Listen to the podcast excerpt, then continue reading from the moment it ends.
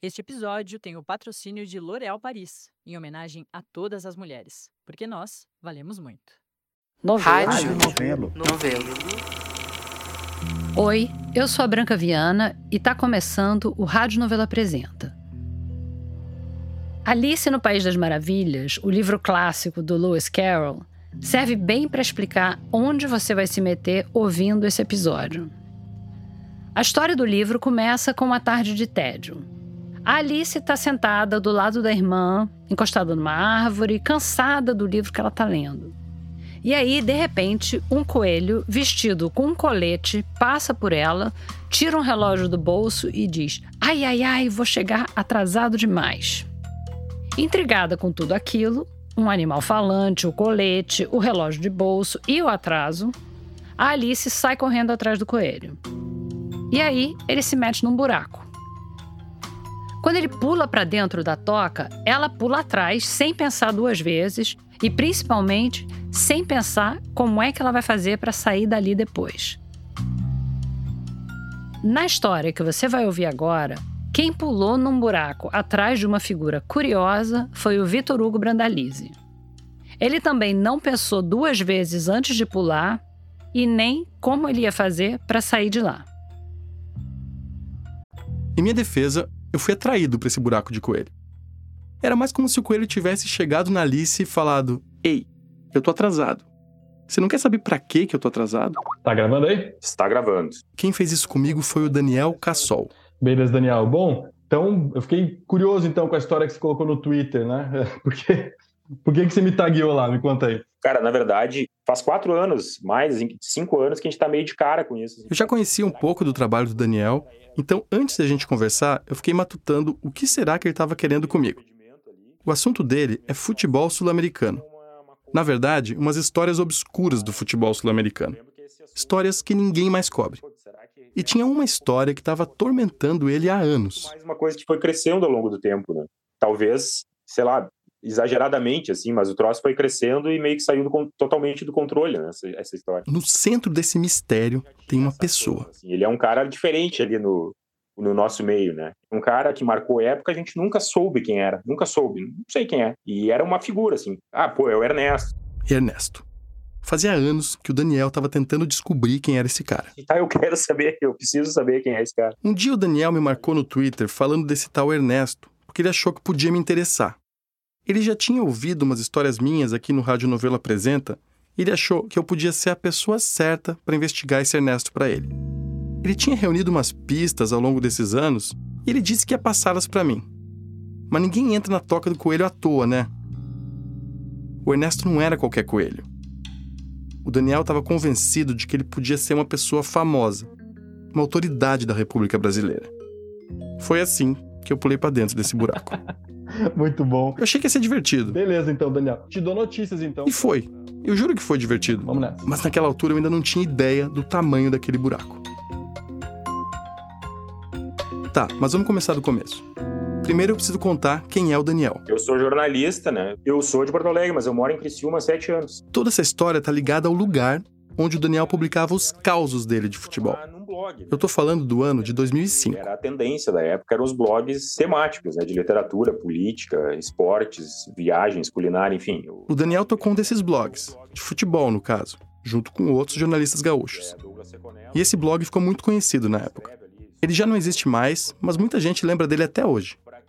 O nome era Impedimento. E aí então nasceu o Impedimento, numa outra coisa que era uma tendência na época, que eram os condomínios de blog. O impedimento fazia parte de uma outra internet. Uma internet que não existe mais. Sem redes sociais, sem Instagram, sem TikTok, sem Twitter, sem Facebook. Acho que a maior diferença é que nesse tempo as pessoas tinham que ir atrás do conteúdo que elas queriam.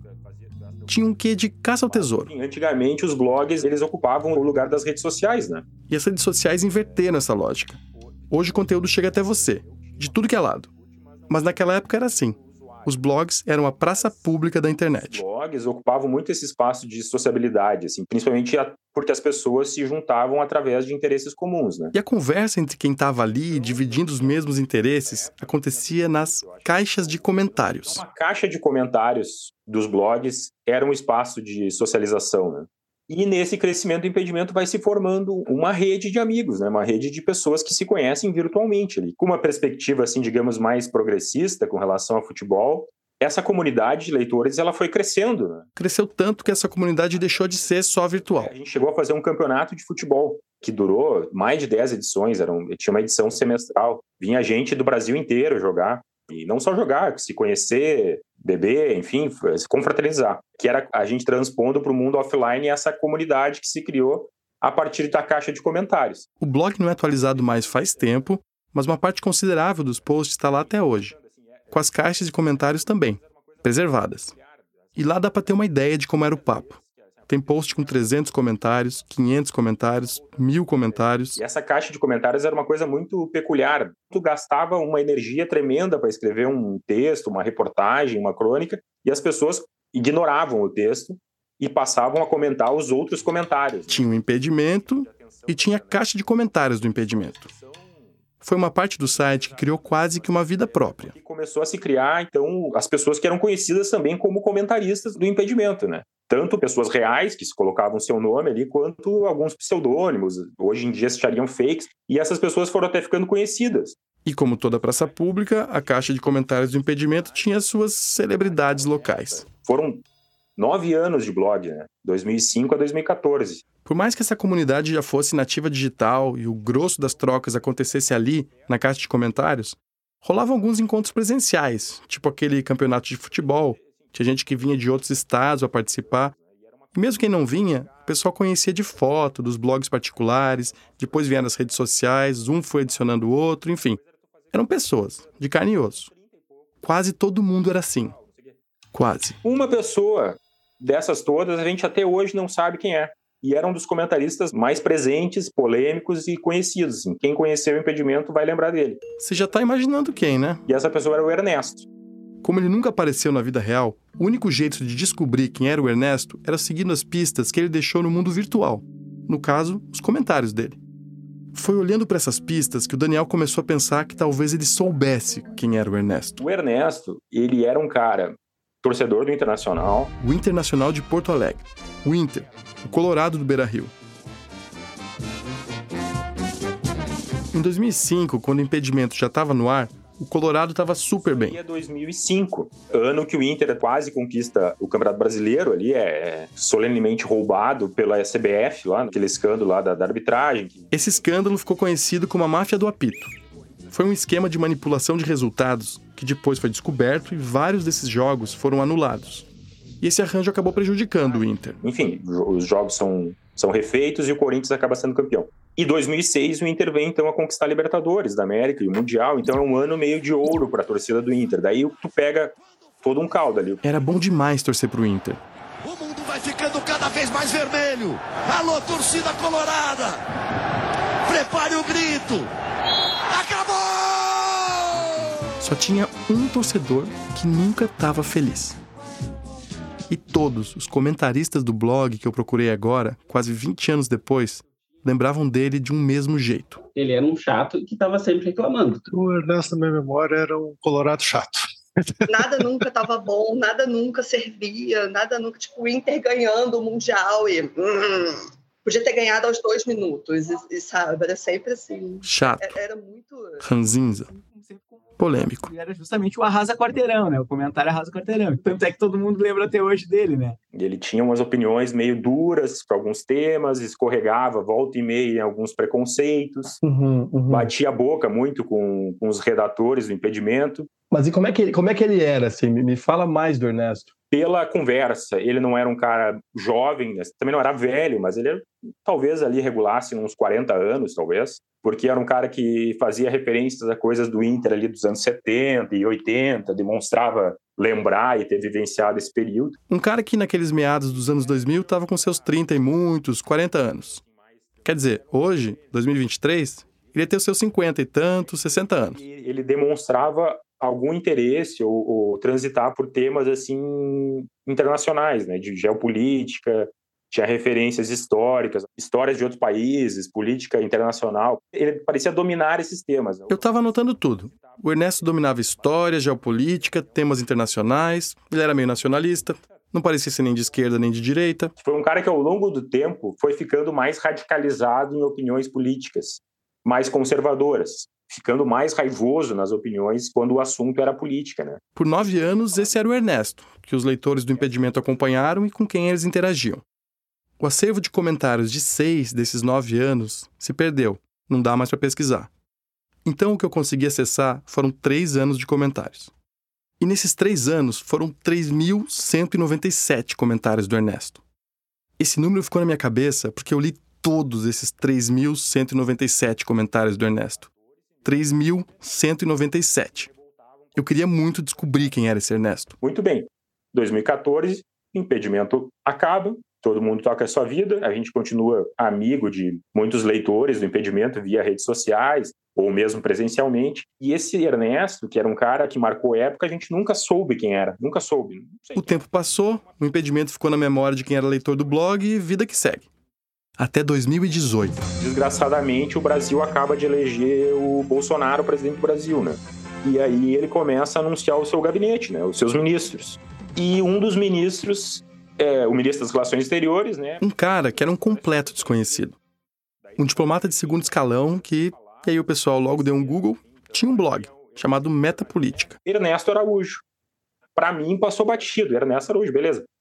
Só que um dia. O dia 15 de novembro de 2018. E o Juca Kfouri publica uma nota no seu blog dizendo: Olha, o novo chanceler do Brasil era comentarista do blog. E aí. e aí, pro Daniel, tudo se encaixou. O Juca Kfouri, que é um jornalista esportivo respeitado, dono de um blog de futebol no UOL, fez um post mostrando que o novo chanceler era leitor e fazia comentários no blog dele. O texto do Juca era assim: O gaúcho Ernesto Henrique Fraga Araújo, de 51 anos, diplomata há 29 anos, é torcedor do Internacional e será o novo ministro das Relações Exteriores leitor do blog, em 2005, se manifestou irado num comentário aqui reproduzido. E o post segue com um comentário do Ernesto Araújo, lá de 2005, em que ele dizia que o Inter tinha sido roubado no Campeonato Brasileiro daquele ano. Ele estava reclamando daquela máfia do apito, daquele escândalo de arbitragem. Aquele que tirou o Inter da liderança do campeonato. E o Juca sabia que esse comentário era do Ernesto Araújo mesmo, porque ele tinha deixado o e-mail pessoal dele. No blog do Juca, diferente do impedimento, era obrigatório colocar o e-mail para conseguir comentar. Foi esse texto do Juca Kfouri que levou o Daniel para dentro da toca do coelho.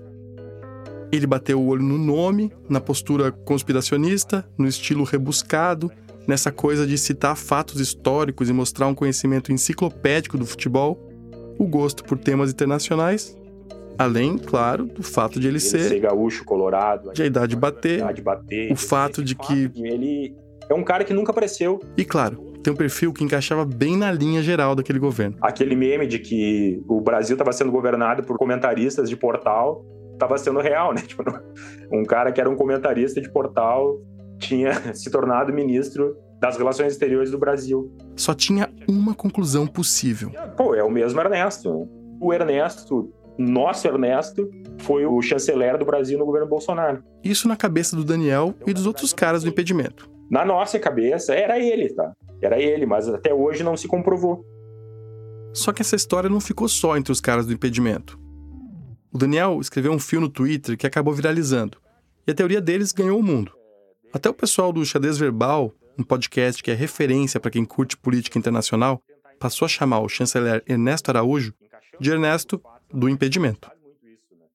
Quando a gente conversou, o Daniel estava muito seguro do que ele estava me falando. É isso, né?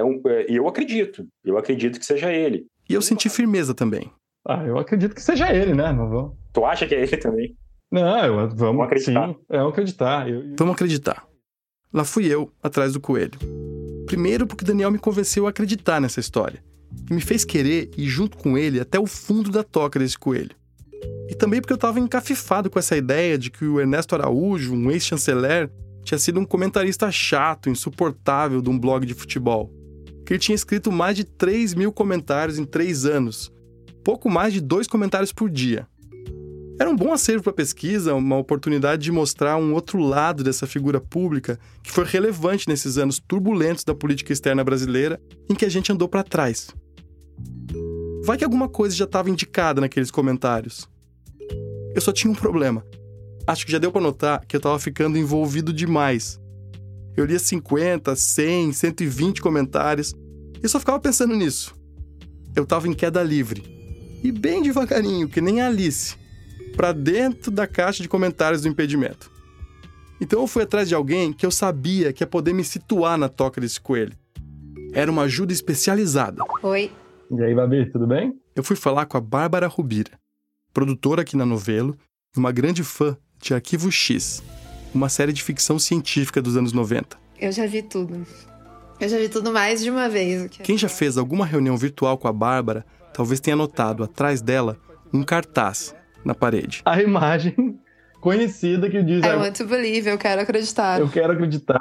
E, e da onde que vem essa ideia de eu quero acreditar na série, assim? Isso eu não sei. O que, que, que é aí? Como é que isso aparece? Os arquivos X, no caso, né? Os X-Files, são arquivos do FBI, né? A série é centrada no, em agentes do FBI. São arquivos que, que não foram resolvidos, tipo casos que foram considerados insolúveis, assim. E aí por isso recebem essa marcação X. E aí o que acontece na série é que, no, literalmente, no porão do prédio do FBI, tem o escritório do agente Fox Mulder, que, tipo, era um cara brilhante, assim. Todo mundo falava, pô, ele vai ser um puta agente. Só que ele é um cara muito obcecado.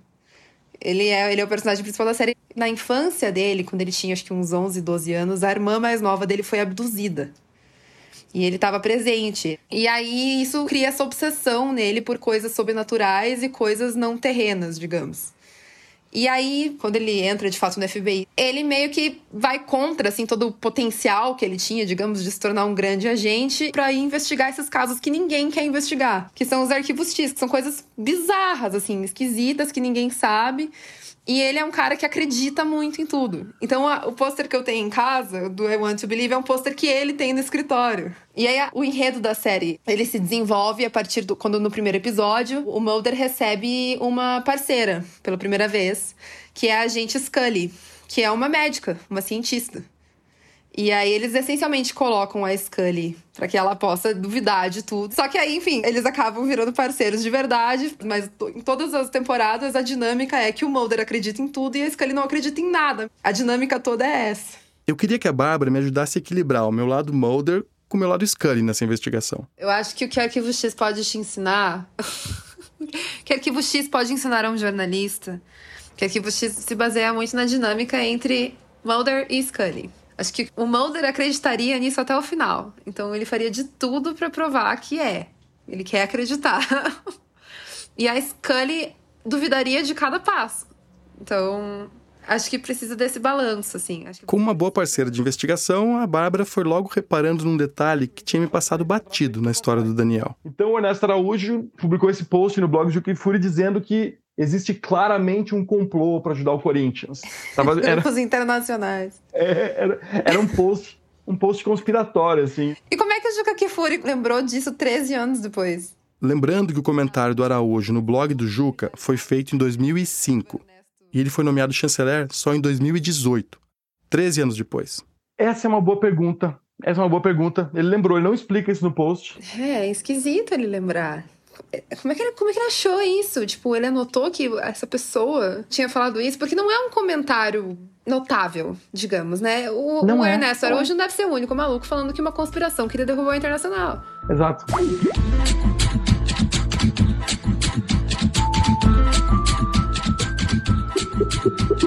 E Vitor?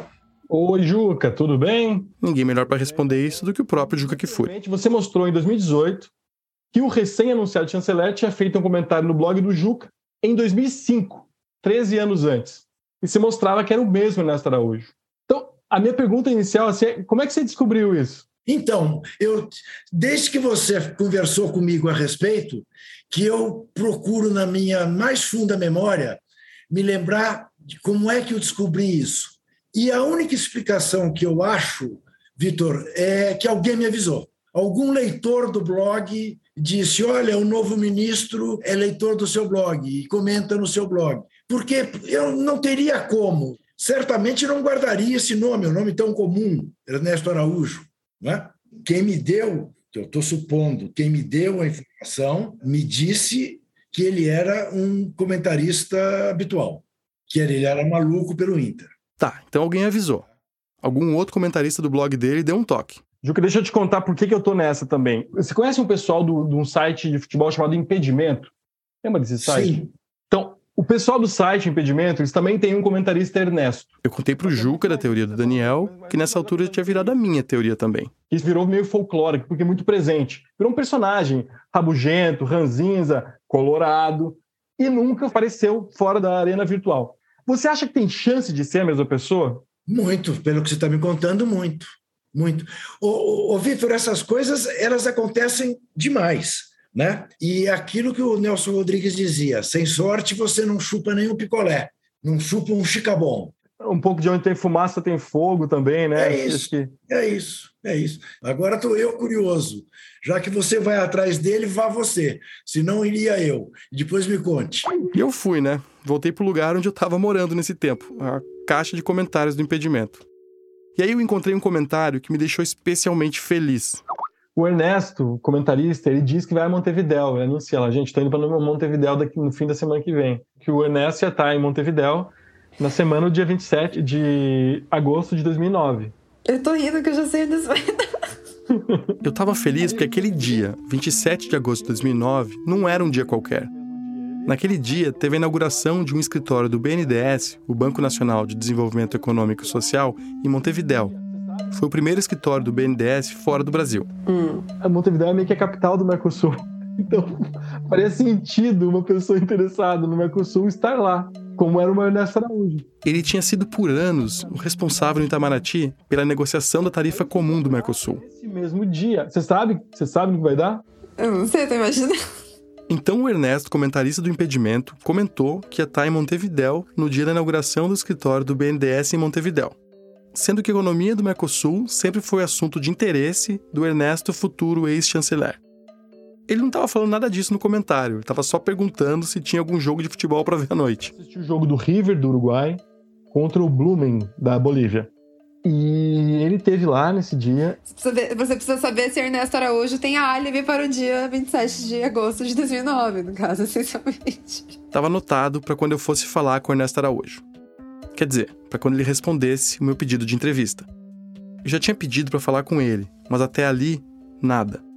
Nessa altura da minha profunda investigação sobre o Ernesto, eu já tinha descoberto, falando com o Daniel, que a teoria do Ernesto Araújo, comentarista de futebol, tinha rolado por um bom tempo nas rodinhas de jornalistas em Brasília. E mais de um repórter já tinha se prontificado a um dia perguntar para Araújo como era esse tempo de comentarista na internet. Eu falei com um desses repórteres, um cara que anunciou publicamente que ia perguntar. Ele me pediu para não colocar o nome dele aqui no podcast. Eu quis saber se ele tinha mesmo perguntado, mas ele me disse que não e que era impossível por causa do que ele chamou de uma formalidade tosca do Araújo, que mantinha a imprensa à distância. Essa conversa com esse jornalista não me deu a resposta que eu estava esperando, mas me deu mais uma pista. Ele falou sobre como o Ernesto Araújo é um cara reservado, que fica nervoso diante dos jornalistas e que ele é super formal.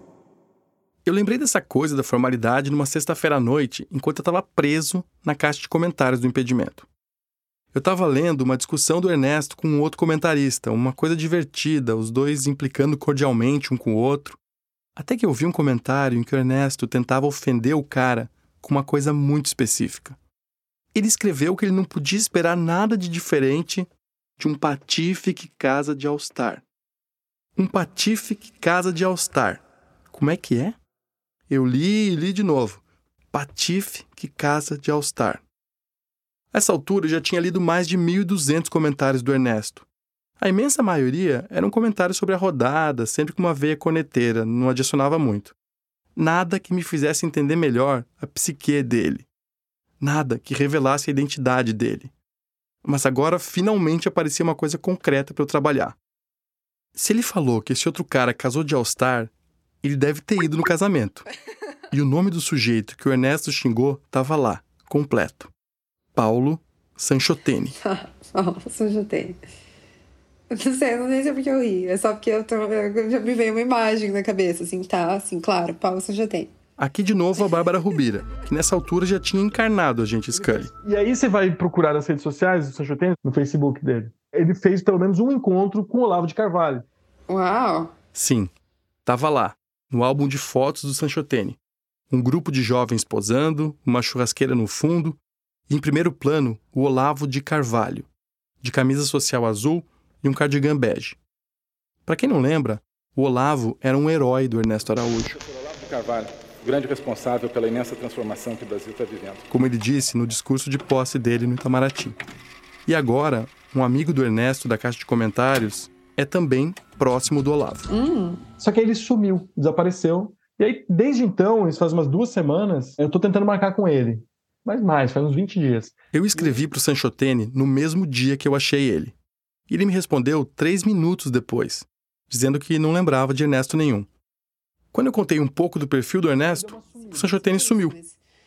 Enfim, talvez não, de fato não tenha, não tenha rolado interações tão memoráveis depois de anos, assim. É. Não sei, cara, eu, já, eu tô com a sensação que ele tá mentindo pra mim. Tipo. Hum. É, Só que aí ele sumiu, desapareceu. O que aconteceu nesse meio do caminho? Será que eles conversaram e não, não vamos abrir o jogo? Você fica conspiratório. Ou talvez ele tenha só fechado a, aba do, do Facebook. Esse é o problema. Existe essa possibilidade. Pois é, você vê, agora você tá sendo a Scully e eu tô sendo o Mulder aqui, claramente. O meu lado Scully já tinha desmoronado. Se é que ele existiu em algum momento. Eu tinha terceirizado ele pra Bárbara. Olha, de lá pra cá eu já li mais de 1.500 comentários do Ernesto no- na caixa de comentários do impedimento. Tô nessa, buscando elementos aqui. Você leu 1.500 comentários mesmo? Você tá sonhando com o Ernesto Araújo, no caso. Sim, pô, sonhei duas vezes. É, imaginei. Sonhei. sonhei que eu descobria quem ele era. Sei que eu tinha uma pista perfeita pro dia seguinte pra matar a charada que é mesmo Ernesto Araújo. E aí depois vi, acordei pensando que pista é essa e Acho que dava pra sacar que essa história não tava fazendo bem pra mim. Eu tinha certeza de que o Sanchotene tinha desaparecido porque ele não queria revelar a identidade do Ernesto. Só podia ser isso. Só que aí, Se é verdade, eu respondi teu e-mail, depois eu vi que veio e-mail de novo. Aí deixei por lá depois e nunca mais olhei. Tá. Mas dá uns minutos aí eu já, já olho. Eu tô na rua agora. parece que ele tava só com dificuldade de agenda mesmo.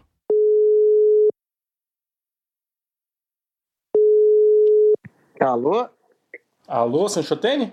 Oi, sou eu mesmo. E aí, Vitor, tudo bem? Eu tava meio nervoso, porque o Sanchotene tinha me dado aquele chá de cadeira. Então eu fui direto ao ponto. Lendo os comentários vários do Ernesto, né, que eu andei pegando aqui, vocês tinham muitas interações. Então, até eu te lembrei de uma, quando ele disse que você casou de All-Star, você era um patife que casou de All-Star. Daí me chamou um pouco a atenção. Mas então, assim, vo- você é casado, você casou, você fez um casamento? Eu casei. Eu caso em 2008. Quando você casou lá em 2008, você casou com uma roupa qual? Normal de casamento? Como é que você tava vestido? Não, de, de sapato. Eu casei com terno completo, né? Com colete. ah, e, e sapato. ó. E tipo, e eu jamais casaria de All-Star. Depois ele até me mandou uma foto dele no casamento. E era isso mesmo. Sapato. Olha, o meu irmão casou na praia de pé descalço, tá? Mas eu Opa. imagino que ele seria capaz de casar de All-Star se ele tivesse casado. Mas o meu irmão é oito anos mais novo do que eu, entendeu? Aham, Outro perfil. Eu sou mais. Eu sou, do, eu sou de uma geração diferente da dele. Né? Jamais consegui, eu não conseguiria casar de All-Star. Eu não faço ideia de quem ele estava pensando quando ele comentou isso aí. Não era. Não era eu. Pra mim parecia uma coisa meio cordial entre amigos, assim, sabe? Estavam se pegando o pé ali. Então, é, te pergunto, você- conhece ele? Eu não conheço. O Sanchotene tinha uma teoria para aquela acusação do Ernesto. E a gente ali naquele ambiente franco, então você falava um monte de asneira, entendeu? Tipo, até essa de, ser, de falar o outro que eu tivesse casado de All-Star. Mas eu acho que o Ernesto era daqueles casos, assim, que eu acho que a gente não concordava com absolutamente coisa alguma. Então a gente vivia se bicando, porque um dizia A, o outro dizia B. entendeu? Eu achei isso engraçado porque na minha cabeça eles estavam do mesmo lado, o dos admiradores do Olavo de Carvalho. Bom, essa foi minha deixa. Lá atrás eu vi uma foto tua num, num encontro até com o Olavo de Carvalho, né? Que encontro foi aquele? né? Aquele encontro foi em 2004, tá? Eu fiz parte do Instituto Liberal do Rio Grande do Sul. Uma das filiais do Instituto Liberal, que se dedica a estudar e difundir a obra de economistas de direita, que depois acabam virando heróis da extrema direita. O Ernesto Araújo também estava sempre nesses institutos. era bem ativo e alguém resolveu convidar o Olavo para fazer um curso e tal, umas palestras. E aquela era a foto do, do pessoal do grupo num churrasco com, Com o Olavo... Você acha que pode ser alguém que goste do Olavo de Carvalho, o Ernesto?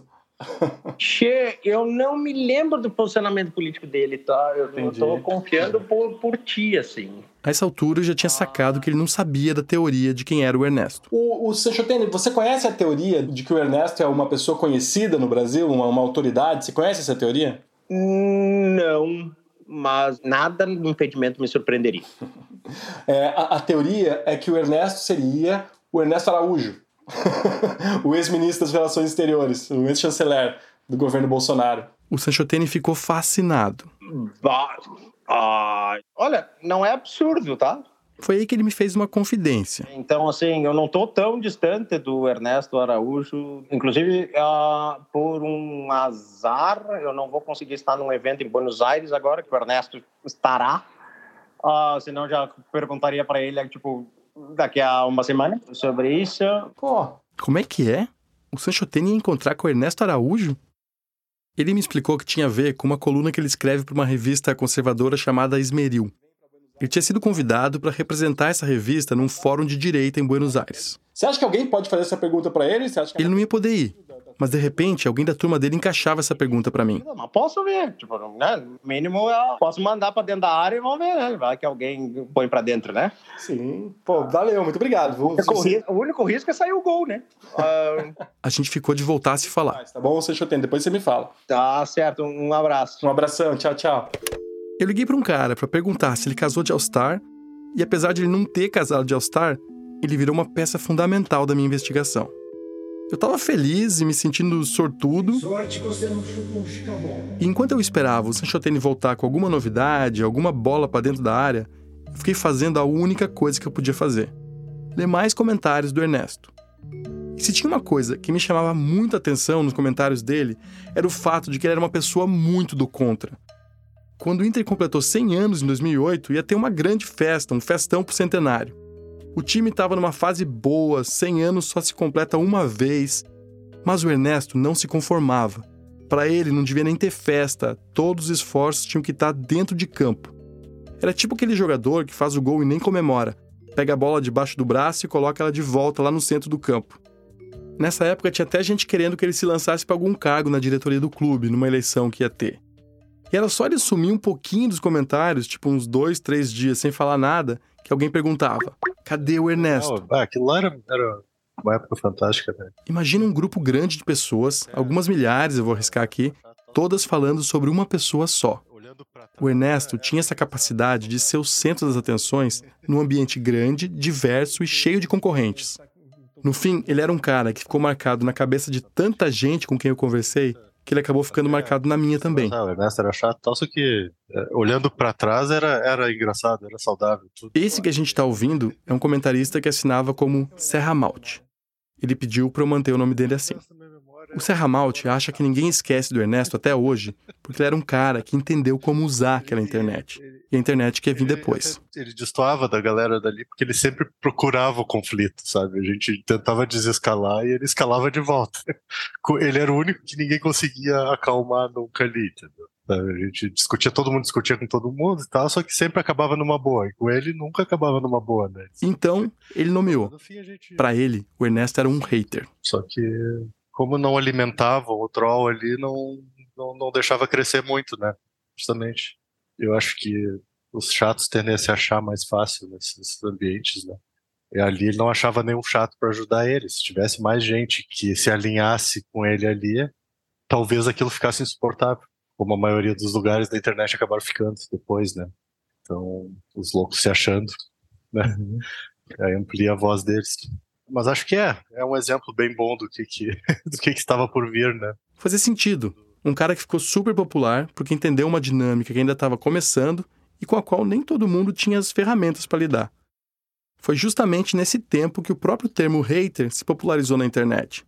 Uma pessoa que busca o conflito e persegue quem pensa diferente. A minha conversa com o Serra Malte estava indo bem, até eu começar a citar os indícios de que o Ernesto do Impedimento e o Ernesto Araújo eram a mesma pessoa. Eu comentei sobre as pistas que o Daniel me deu e ele foi questionando uma por uma. Eu dizia por que, que eu achava que a pista fazia sentido e ele me dava uma outra explicação. Ele fez isso várias vezes. Acho que pode ser, mas acho que não. Existe uma possibilidade, mas acho que é, acho que é, bem, acho que é improvável. Se tu vê toda hora isso, né? O viés de confirmação é, é muito forte, né? Mas bom, na internet a gente tem que ter cuidado com essas coisas. Né? Por isso até que eu evito. O palpite dele é que a teoria era até plausível, mas que ela foi induzida. Ela foi criada para confirmar uma hipótese inicial. Depois dessa conversa com o Serramalt, eu fiquei pensativo. Fiquei tentando recuperar o meu lado Scully. E aí chegou uma mensagem do Sanchotene. Era um arquivo de áudio de WhatsApp. Encaminhado. Alô, Paulo. Queria dizer apenas que é um prazer falar contigo e dizer que, infelizmente, não era eu, esse Ernesto Colorado aí, que postava as coisas no site Impedimento. Né? Sou colorado, sempre acompanhei aí alguns sites, mas esse eu não acompanhava especificamente não. Tá bom? Um abração. O áudio era do Ernesto Araújo, o Ernesto ex-chanceler, dizendo que ele não era o nosso Ernesto, o Ernesto comentarista do impedimento. Quando eu liguei para Bárbara para dar a notícia, eu estava meio inconformado. Ah. Quando essa investigação foi encomendada, eu imagino que a encomenda foi esperando uma resposta positiva, no fim das contas, né? Foi. Eles consideravam que podia não ser, mas eles, eles acreditam, ainda acreditam, que eu não falei para ele. É, era uma, é uma esperança, né? Mas é isso, né? Trabalhamos com fatos. E infelizmente não é, não é sempre que dá para se ter o que quer. Mas, Babi, hum. meu lado Mulder também falou comigo, né? Hum. O Ernesto Araújo negou. Ele negou, mas será que não era ele? Ele pode ter negado e ser ele mesmo, né, Babi? Quer dizer, o Ernesto Araújo negou que era o comentarista. É. Mas será que não era mesmo? De duvidar sempre. Porque... E se o Ernesto Araújo estivesse mentindo? Não é como se os bolsonaristas fossem grandes entusiastas dos fatos, né? Mas antes da Bárbara surtar comigo, eu resolvi voltar para as minhas notas. E aí deu para perceber que eu podia ajudar na checagem dessa declaração do Araújo. Para checar isso, eu fui olhar com mais atenção pro lado Scully da minha apuração. O lado que duvida, o lado que não compra de cara. E depois de ouvir essa mensagem do Ernesto Araújo, eu comecei a olhar com outros olhos para as informações que eu tinha coletado. Agora, as evidências negativas estavam pesando mais na balança. Tipo o fato do Ernesto comentarista parecer um cara que ia torcer muito no Beira Rio, ia muito ver os jogos ao vivo no estádio mesmo num tempo em que o diplomata Ernesto Araújo estava servindo em Brasília ou até fora do Brasil. Como eu também não tinha conseguido comprovar que o Araújo não viajava com frequência a Porto Alegre, no começo, a princípio, eu botei essa informação na caixinha de inconclusivas. Mas agora ela estava ganhando relevância. Vou largar a embaixada para ir na final do Gauchão. Acho que não rola. Né? E ele citava também que assistia muito a TV Com, que é uma TV local, que pega só em Porto Alegre. É, imagino que eles não tenham sinal internacional, né? É, não tem. Só pega na região metropolitana de Porto Alegre mesmo. E tinha ainda a questão do pai do Ernesto. Porque o Ernesto Araújo, o pai dele, morreu em 96. 96. E o Ernesto, o comentarista, comenta em vários momentos de ter ido no jogo com o pai na semana passada, de ah. o pai ter ah. emprestado a carteirinha de sócio para ele, e por isso a família não pôde ir junto. Isso em 2008 o Ernesto Araújo não seria dependente do pai dele com 40 e poucos anos? Não, é, eu acho que essas são, são evidências bastante fortes aí que pregam contra. Agente Bárbara Scully. É, são coisas concretas, né? Que dá pra gente checar, no caso. Né? Isso é. Eu acho que isso pesa bem contra se você. Eu também estava convencido de que dessa vez o Araújo estava falando a verdade. Não era ele. Mas então restava uma questão. Se o Ernesto Araújo não era o Ernesto, quem era então? Opa, Daniel, tá me ouvindo? Agora sim. Bom, Daniel, bom dia. Então, tô voltando hoje para te falar do resultado da minha apuração. e aí, me conte. Eu botei o áudio do Ernesto Araújo pro Daniel Cassol ouvir. Não era eu, esse Ernesto Colorado aí que postava as coisas no site Impedimento, tá bom? Um abração. Senti uma certa sinceridade nele. Me frustrei. Dá para notar as é, etapas de aceitação do Daniel. Não sei por que ele negaria, né? Talvez porque ali naquele ambiente ele era meio motivo de chacota pelos leitores, e o cara é diplomata, enfim.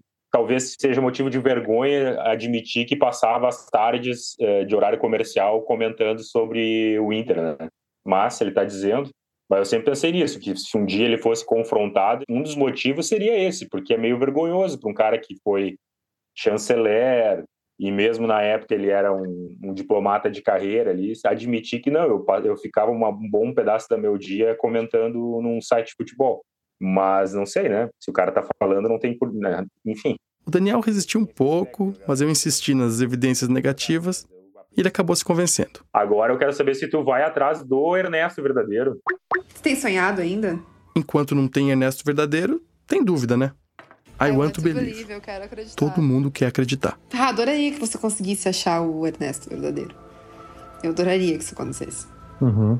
Enfim, eu, e eu acho que não existe prova mais definitiva do que essa, no caso. Você encontrar outra pessoa. Mas é uma, uma agulha no palheiro também, né? Nada garante que você vai encontrar. A Bárbara tentou me ajudar. Temos 3.047 Ernestos no Rio Grande do Sul, segundo o IBGE. Em Porto Alegre, temos 284 Ernestos. Não são muitos. Para quem tinha lido 3.197 comentários, falar com 284 Ernestos parecia fácil. Então eu comecei pelo Ernesto Campos, que mora lá no bairro de. Ah, brincadeira, não estava tão maluco assim. Eu voltei para o lugar para onde eu sempre voltava quando eu sentia que o rastro do Ernesto estava se apagando os comentários. E finalmente eu peguei um deslize do Ernesto verdadeiro. Lembra dos campeonatos que o impedimento organizava? As Impedicopas? Quando o pessoal estava organizando a edição de 2009, alguém perguntou se o Ernesto ia jogar. Ele respondeu o seguinte: Me inscreverei, com meu nome verdadeiro. Quando eu li aquilo, eu quase caí para trás. Com meu nome verdadeiro. O Ernesto nem mesmo se chamava Ernesto. Isso é um problema. Ernesto não é o nome dele. Pode nem ser o nome dele.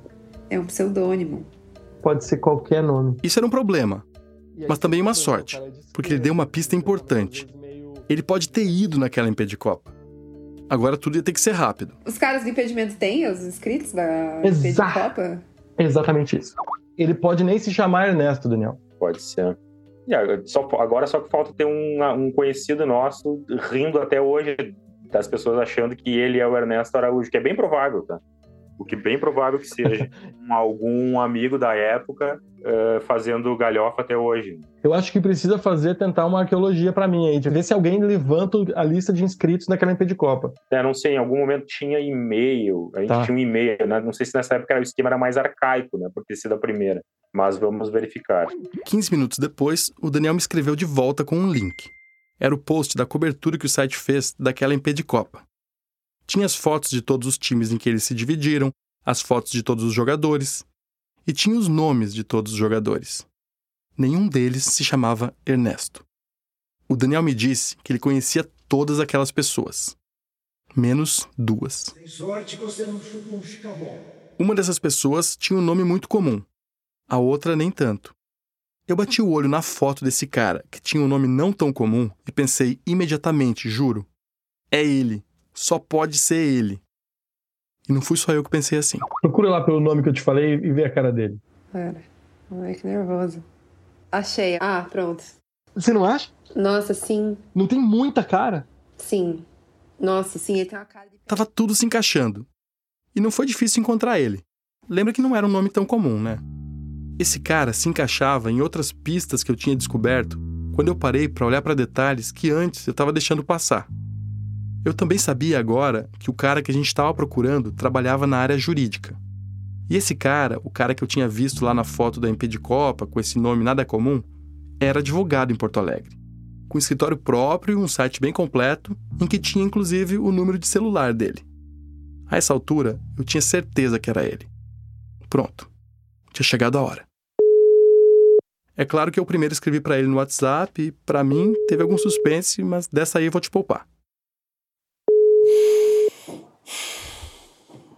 Vamos lá.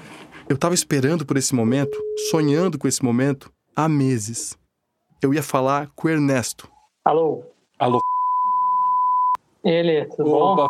tudo bem? Tá me escutando bem? Tá me ouve? Ele topou falar comigo, mas ele pediu para eu não usar o nome verdadeiro dele. Ele queria continuar desconhecido. Então aqui a gente vai continuar se referindo a ele como Ernesto. É, você tá com que idade hoje? É, eu era dos anos 90, eu, sou do, eu nasci em 86, eu tô com 36 agora. Ele era um torcedor que viveu a adolescência nos anos 90, quando o Inter estava mal das pernas. É uma boa explicação para entender o perfil implicante dele. O Ernesto estava sempre desconfiado de que a bonança ia acabar. Por isso, ele ficava sempre com o pé atrás. Ele também tinha uma teoria de por que, que ele parecia mais velho. É que ele ouvia muita rádio, muita mesa redonda de futebol e ficava copiando o estilo. Ele citou os nomes dos principais ídolos radiofônicos dele naquele tempo, todos com mais de 60, 70 anos na época. Eu tinha muito essa questão de ser uma, uma vertente corneteira do Inter né? É, e aí, tipo, eu até entrava em conflito ali com alguns dos outros ali, enquanto Ernesto com os caras. Porque realmente o time tava vencendo, né? O clube tava vencendo. Só que dava pra ver que a longo prazo era um plano ali que não ia sustentar muito, assim, tipo, baseado em vender jogador e depender desse dinheiro. Aí contratava umas contratações meio questionáveis. Mas era mais essa linha, assim, tipo, O que eu achei engraçado foi que hoje, duas décadas depois, ele disse que o povo que criticava ele na época, chamava ele de chato e tal, ia ter que admitir que ele tinha razão. Praticamente um vão ter que me engolir retroativo. Só que, por exemplo, uma coisa que eu não. é, o impedimento acabou antes que o Inter ser rebaixado. 2016, eu não consigo comentar lá, que seria a minha desforra, assim, eu não, não comentei, entendeu? Não tem mais a caixa do impedimento. Então fica registrado aqui esse comentário do Ernesto. Ele diz que ele tinha razão em reclamar tanto, em criticar até a festa do centenário do Inter, viu? Porque o Inter caiu depois. Viu? Ele disse que estava certo. Pronto. Tá comentado. E eu quis saber se ele tinha acompanhado o desenrolar da teoria de que ele, a persona dele no impedimento, era o Ernesto Araújo. Ele não tinha Twitter, mas um amigo mostrou. Primeiro, ele achou graça. Não, achei engraçadíssimo, porque dava pra ver que com certeza ele não era, porque a loucura dele é diferente. Mas, enfim, é, pelo folclore era, era mais legal que fosse ele mesmo, entendo também, porque eu não conhecia aquela história do Juca ali. Aí que eu fui descobrir que ele era colorado fanático, inclusive, o- Araújo, né? Depois, o Ernesto ficou meio ofendido. Tem alguns comentários lá que é complicado, né? Dá margem pra pensar que era aquele maluco lá, né, meu? Só que, tipo, tô completamente afastado do espectro daquele doente lá do, do Araújo. Então, é isso que eu ia dizer. Você não gostava desse governo, então, né? Do, do governo Bolsonaro. Não é um governo que você apreciava. Não, jamais, tá louco, bah. O Ernesto comentarista, na verdade, tá bem longe do espectro político do Araújo. Não fiz mais campanha porque não sou um cara vinculado a partido, mas muito bolo eu puxei nessa última, principalmente, mais que em 18 até, porque, porque em 18 fui lá votei, entendeu? No, Haddad, como sempre votei no PT, mas tipo, dava pra ver que não ia ganhar assim, porque tava uma onda diferente, assim. Mas agora, nessa última aí, tava pau a pau, tinha que se manifestar. Daí puxei muito bolo aí na internet, ali no, nas minhas próprias redes sociais, amigos, cara que tu, porra, tu não fala há 6, 7 anos. Aí o cara vem, te, vem querer te questionar lá, porque o Lula, não sei o quê. Aí fiz algumas inimizades, assim, nesse, no último ano ali, com certeza, assim. Foi por causa da eleição, mas É isso aí. O Ernesto do impedimento, então, é petista valeu a pena, mas perderam já era. Vamos chorar na cama. e corneteiro. Eu também queria saber por que, afinal, ele nunca tinha aparecido, mesmo depois de nove anos interagindo com o pessoal do site. O impedimento era fácil, porque tu tá trabalhando aqui, tu abre uma aba ali, vai, comenta, como o Ernesto, não te incomodar. Esse que é o ponto, que era legal do impedimento. Pro Ernesto, o legal daquela comunidade virtual é que ela era só virtual. Mas e por que não assumir a identidade nem agora, que ele foi descoberto? Acho que já passou tanto tempo assim. É melhor deixar até pro personagem, deixa na cabeça, assim.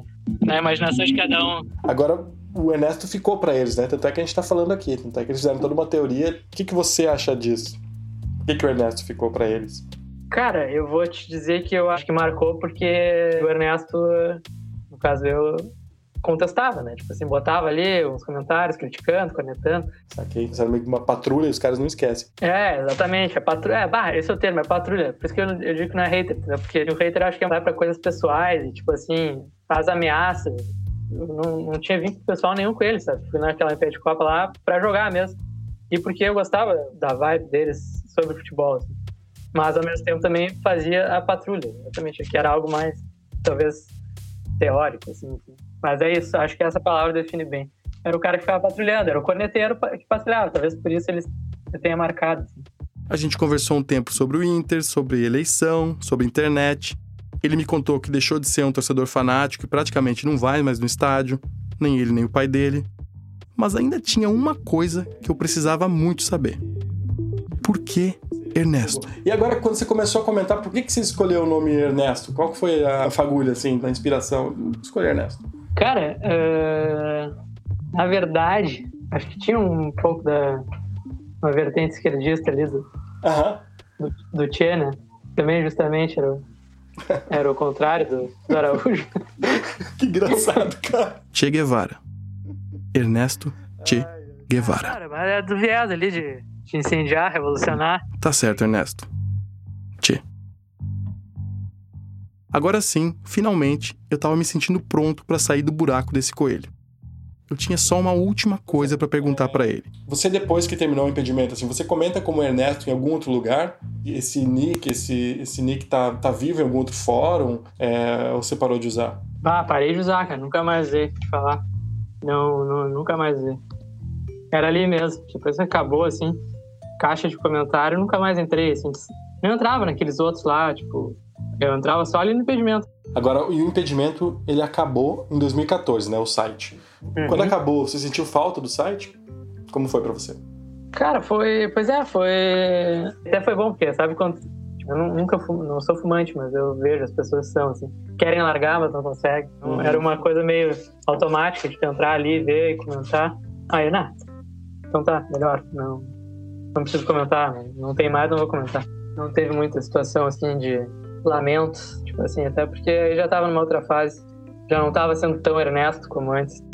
O Ernesto, que agora eu podia até chamar de Ernesto Che, comentarista de blog que eu encontrei depois de meses de investigação, estava me dizendo que ele já tinha conseguido largar o Ernesto para trás.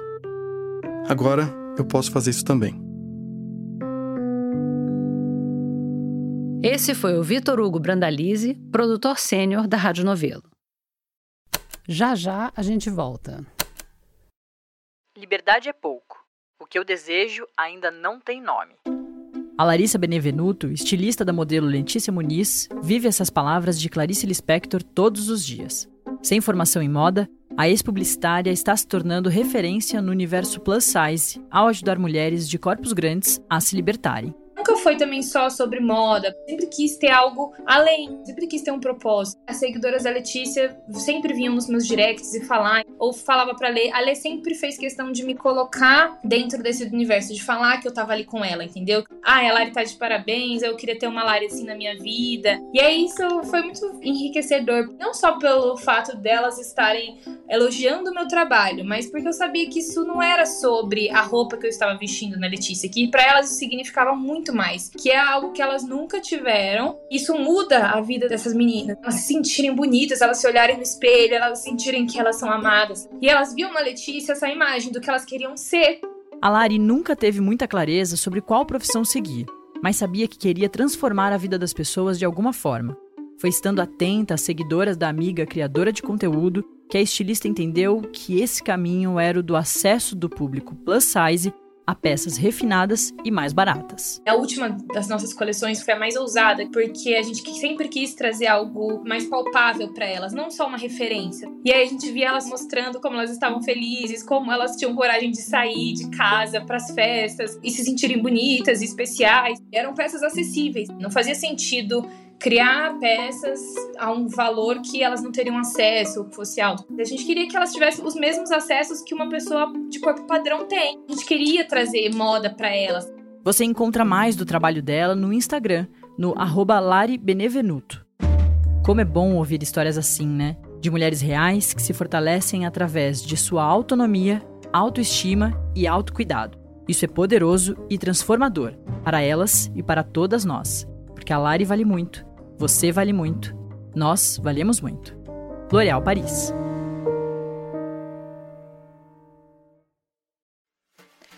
Na revista Piauí de maio, João Batista Júnior teve acesso aos inquéritos que revelam o passado violento do ex-policial militar Guilherme Derrite, hoje secretário de Segurança Pública de São Paulo.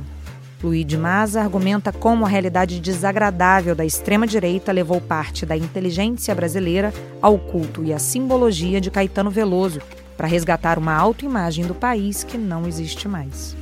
E Fernando de Barros e Silva busca, num seminário da Esfera Brasil em São Paulo, o quadro que define o atual momento político em que o PIB tenta apresentar Tarcísio de Freitas como um político de centro. No computador, celular ou no papel, assinantes leem esses e outros textos com exclusividade. Saiba mais em revistapiauí.com.br. Agora, como pós-fácil dessa epopeia, o segundo ato traz uma pequena fábula sobre o que acontece quando a gente escolhe acreditar. Quem conta essa é a Bia Guimarães.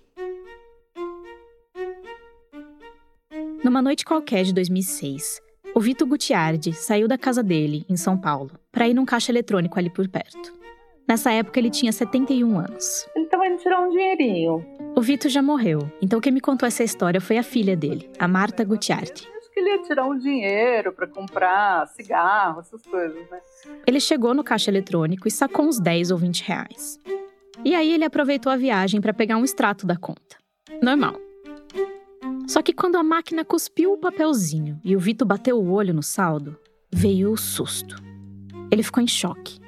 A mão começou a tremer, a cara ficou pálida.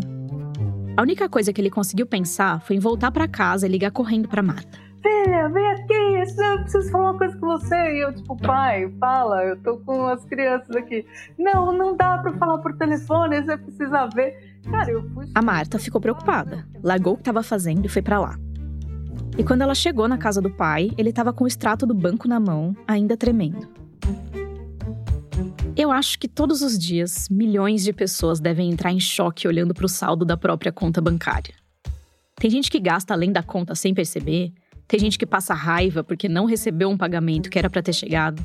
E tem os casos ainda piores, de quando a pessoa percebe que levou um golpe e perdeu tudo que tinha. Mas o que aconteceu com o Vito foi totalmente o contrário. Uma quantidade gigantesca de dinheiro tinha aparecido na conta dele. Não centenas, nem milhares, nem centenas de milhares, nem milhões de reais, mas bilhões. Tinham 11 bilhões de reais. 11 bilhões e um trocado, entendeu? 11 bilhões e um trocado, que no caso eram mais uns 600 milhões de reais. Naqueles tempos, ali na metade dos anos 2000, a gente não era tão acostumado a tirar foto de tudo. Por isso a Marta não tem registro daquele papelzinho. Mas ela lembra que era tanto dígito que eles ocupavam duas linhas. Era uma quantidade de dinheiro que eles nunca tinham nem sonhado em ver na frente. E a gente delirou, né? Como você pode ter desconfiado pelo nome, o Vito era italiano. Na época da juventude, ele adorava o Pelé e era encantado pela Marta Rocha, a Miss Brasil que diziam que não tinha virado Miss Universo por causa das duas polegadas a mais de quadril. Então ele decidiu subir num navio e vir conhecer a terra deles, do Pelé e da Marta Rocha. E sabe aquela história meio estereotipada do gringo que vem para o Brasil e é assaltado? Bom, foi basicamente isso que aconteceu quando o Vito desembarcou por aqui. E levaram tudo, levaram documento, dinheiro, levaram tudo. Isso não impediu o Vito de ficar. Ele arrumou uns bicos, depois conheceu a mãe da Marta, teve a filha e trabalhou instalando telefones em cidadezinhas distantes que faziam festa quando ele chegava. Festa e macarrão, para agradar o italiano. Coisas, ele era uma figura muito querida, maduro. Uma pessoa que nunca se preocupou com a vida. A jornada do Vito no Brasil já começou no vermelho, com o susto daquele assalto. Mas mesmo com o passar do tempo e com a vida mais ou menos estabilizada, não é que passavam grandes quantias de dinheiro pelo bolso dele. Pelo contrário. Ele estava acostumado a pegar o extrato do banco e ver o saldo negativo ou com algum valor pequeno disponível. Coisa de dois, três dígitos e olhe lá. E agora ele estava ali, com um papelzinho na mão, dizendo que ele tinha mais de 11 bilhões de reais na conta. Entre um pico e outro de euforia, ele e a Marta pensavam em possíveis explicações. Pai, você tem algum parente muito rico na Itália? Será que era uma herança que chegou sem aviso? Né? Meu avô era da Marinha Mercante, será que ele tinha alguma riqueza? A gente entrou em todas as paranoias e as viagens, assim. Parecia improvável, mas é o famoso vai que. Nisso, o marido da Marta, que é da área financeira, já tinha trabalhado em banco, veio com uma hipótese. Ele falou: seu Vitor, foi um engano. Certamente devem ter depositado o fechamento do dia né, na sua conta. Devia ter rolado um erro maluco em alguma transação do banco, e aquela bolada foi parar na conta do Vito, totalmente por acaso e sem querer. Até que fazia sentido, né? Mais sentido do que a possibilidade de uma herança misteriosa ter atravessado o Atlântico e ter chegado sem aviso nenhum. Mas, Mas eu e meu pai. Mas essa hipótese foi imediatamente chutada para um canto da sala. Não tinha lugar para ela no mundo onde a Marta e o pai dela já estavam vivendo. A gente abriu vinho, entendeu? Um mundo onde eles eram bilionários. A gente já estava comprando mansão, um castelo na Sicília, entendeu? A gente já estava, meu, viajou o mundo inteiro, compramos iate, compramos avião. Não, porque a gente vai ter um avião só nosso, né? É, só nosso, né, pai? O Vitor e a Marta ficaram um tempão ali. Foi lindo. Deixando a imaginação correr sem limites e traçando planos mirabolantes, que por mais mirabolantes que fossem, só iam fazer cosquinha naqueles mais de 11 bilhões de reais. E eu me lembro claramente do meu pai falar: nós somos mais ricos do que a Elizabeth. Naquele momento eles eram mesmo, mais ricos que a então rainha da Inglaterra, que tinha só uns 500 milhões de dólares de fortuna pessoal. Tem um lado nosso que sabe que isso não é verdade, né, Bia? É um engano, é óbvio que é um engano, mas a gente quer viver nesse engano, né? A gente quer curtir esse engano, quer aproveitar, porque, pô, quem pode dizer que viveu o engano de 11 bilhões?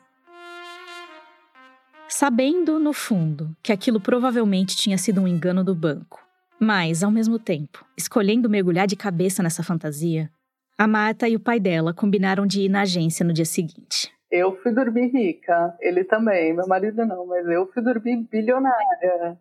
Só que aí, de manhã, o Vitor acabou indo sem a filha, não conseguiu esperar. Ele pegou o extrato da conta e dessa vez o papelzinho trouxe uma notícia amarga. Já não tinha mais o valor na conta.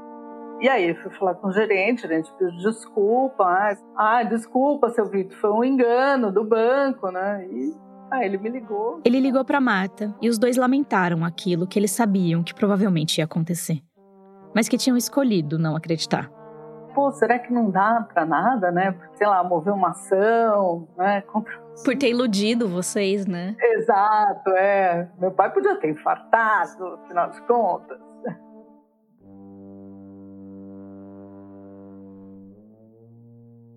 Eu dei uma olhada na internet e vi que já aconteceram casos parecidos com outras pessoas, inclusive aqui no Brasil. Gente que recebeu depósitos milionários ou bilionários por algum erro do próprio banco. Um dos casos que eu vi aconteceu com um cobrador de ônibus da cidade de Lusiânia, em Goiás. 15 bilhões de reais caíram na conta dele, do nada. Só que no caso dele, a conta ficou bloqueada por uns dias. Deu um trabalhinho para resolver a situação. Depois do estresse todo, ele processou o banco por danos morais e conseguiu receber uma reparação de mil reais. Imagina, receber mil reais de consolação depois de ter passado alguns dias com 15 bilhões na conta. Acho que eu preferia não ganhar nada. Ia ser menos humilhante. Aliás, eu acho que se um engano desse tipo acontecesse comigo, na hora que eu visse o dinheiro no extrato, eu ia ficar completamente desesperada. Ia pensar que me enfiaram em algum esquema de corrupção sem eu saber. Já ia me imaginar atrás das grades ou tentando me explicar numa matéria de TV. Eu juro que não sabia, não é nada disso que vocês estão pensando. Mas o Vito, não. Ele escolhia ver o lado bom das coisas.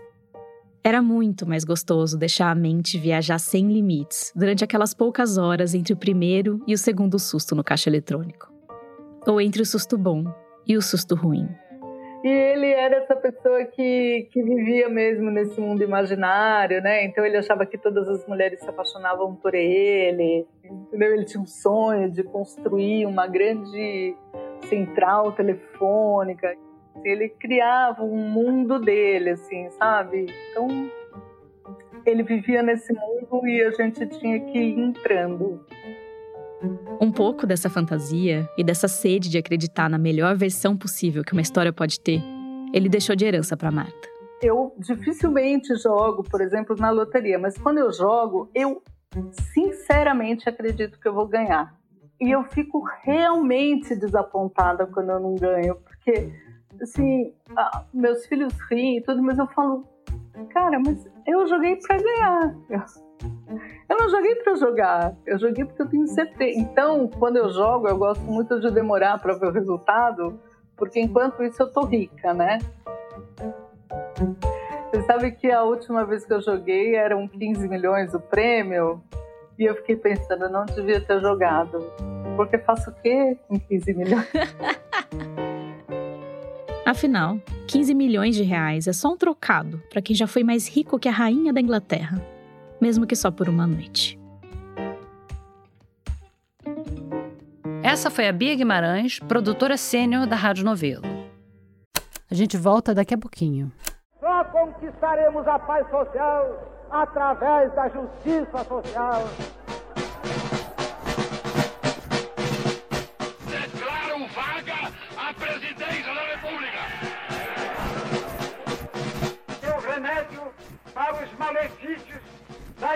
Extrema esquerda não será o nascimento de uma direita reacionária.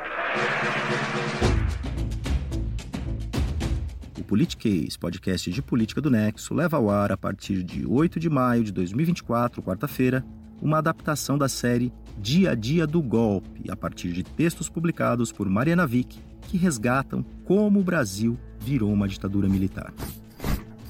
Em cinco episódios, você vai acompanhar a sequência de fatos ocorridos em datas-chave de 1964, do discurso de Jango na Central do Brasil à posse de Castelo Branco, primeiro general-presidente de um regime autocrático que duraria 21 anos.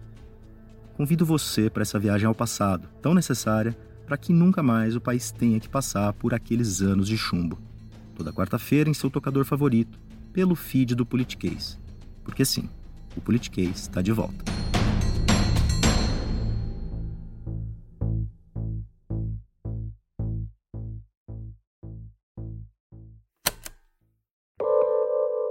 Obrigada por ficar com a gente até o final de mais um Rádio Novela Apresenta. Toda semana, além de suar a camisa para fazer um bom episódio para vocês, a gente deixa um post no nosso site com algum conteúdo extra. Essa semana, dá para se perder um pouco numa pequena seleção do material que o Vitor Hugo levantou na caça aos Ernestos. Se você não segue a gente nas redes, eu já aviso que você está perdendo a chance de fazer parte de uma comunidade muito animada de ouvintes comentaristas. A gente está no Instagram e no Twitter, no arroba Rádio Novelo. E se você quiser mandar uma sugestão de pauta, você já sabe, é só ir lá no nosso site, no menu onde tem Envie uma pauta. Lá tem explicado como são as histórias que a gente procura e o que você pode mandar para apresenta@radionovelo.com.br. O Rádio Novelo Apresenta é um original da Rádio Novelo. A gente tem o apoio da Open Society Foundations. Tem episódio novo toda quinta-feira. A direção criativa é da Paula Scarpim e da Flora Thomson Devô e a produção executiva é do Guilherme Alpendre. A gerência executiva é da Marcela Casaca e a gerência de produto é da Juliana Jäger. Nossos produtores sênior são o Vitor Hugo Brandalize, a Evelyn Argenta, a Bia Guimarães e a Sara Zoubel. As produtoras da nossa equipe são a Bárbara Rubira, a Júlia Matos e a Natália Silva. A checagem desse episódio foi feita pelo Bruno Lima e pela Denise Ribeiro. Nesse episódio, a gente usou música original de Luna França e também da Blue Dot. A mixagem é do Pipoca Sound. O desenvolvimento de produto e audiência é feito pela Bia Ribeiro. O Gilberto Porcidônio é responsável pelo conteúdo e engajamento das nossas redes sociais. O design das nossas peças é do Matheus Coutinho. Obrigada e até a semana que vem.